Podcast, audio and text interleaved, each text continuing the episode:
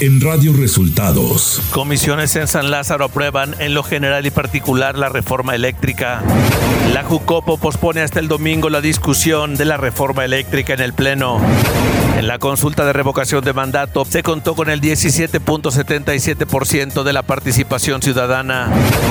Esto y más en las noticias de hoy. Este es un resumen de noticias de Radio Resultados. Bienvenidos al resumen de noticias de Radio Resultados. Ya estamos listos para informarle Valeria Torices y Luis Ángel Marín. Quédese con nosotros. Aquí están las noticias. Nacional.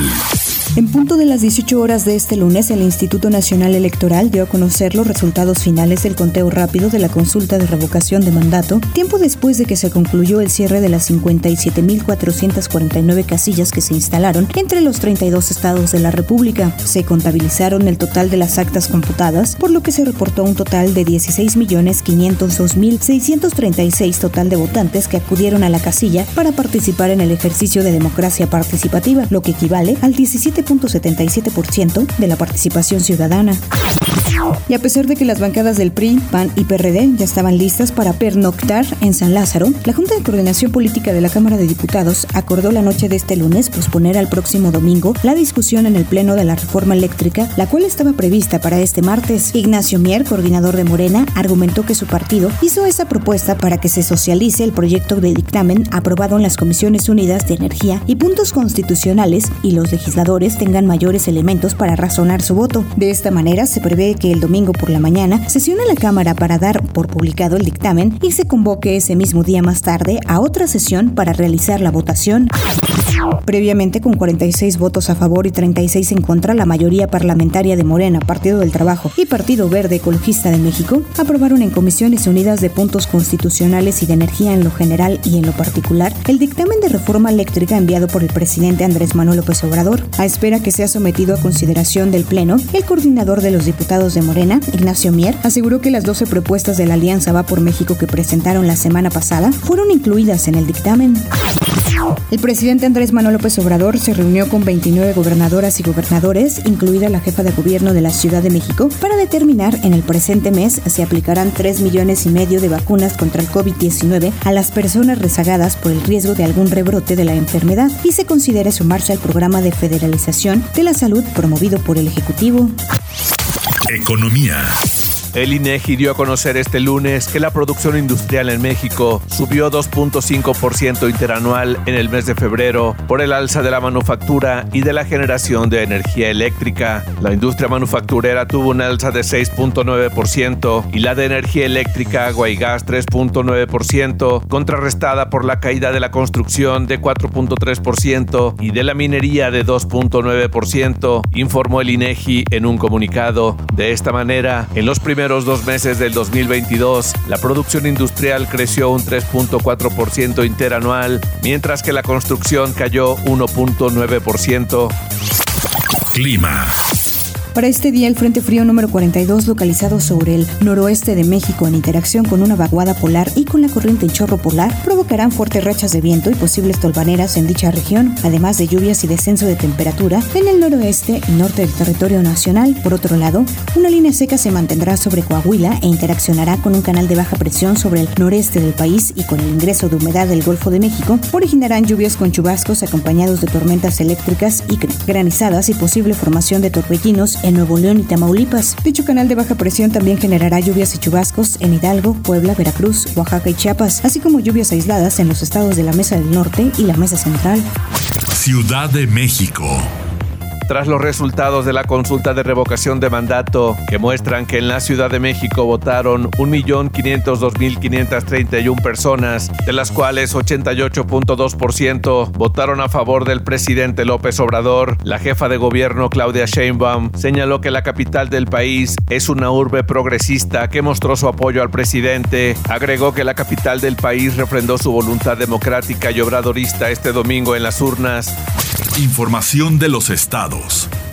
Después de poco más de seis horas de audiencia, la Fiscalía Anticorrupción de Nuevo León solicitó la vinculación a proceso del exgobernador Jaime Rodríguez Calderón por el delito de abuso de autoridad por la requisa a Ecovía. Desde las 9.40 horas, el juez inició con la audiencia escuchando argumentos por parte de la defensa del exmandatario, donde solicitaba nuevamente se aplazara el proceso debido a malestares de salud por parte de Jaime Rodríguez Calderón. Sin embargo, al contar con un dictamen médico que justificaba su buen estado de salud practicado el fin de semana, el juez decidió continuar. Dos empleados del Ayuntamiento de Guadalupe, Zacatecas, entre ellos el tercer oficial del registro civil, fueron acribillados a tiros la tarde del domingo al sur de la zona conurbada de la capital de Zacatecas, con lo que sumaron 18 víctimas mortales asesinadas el fin de semana en la entidad.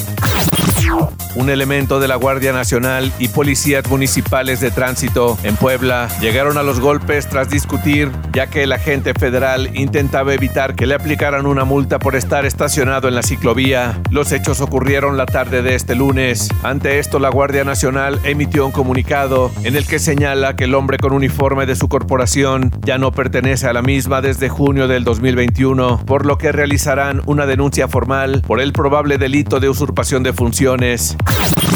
La Procuraduría Federal de Protección al Ambiente, Profepa, dio a conocer que un cachorro de jaguar fue asegurado en el Aeropuerto Internacional de Mérida y evitó que fuera trasladado a otra ciudad vía aérea. El decomiso del ejemplar se llevó a cabo durante un operativo de supervisión que la dependencia realizó en coordinación con la Guardia Nacional en ese aeropuerto.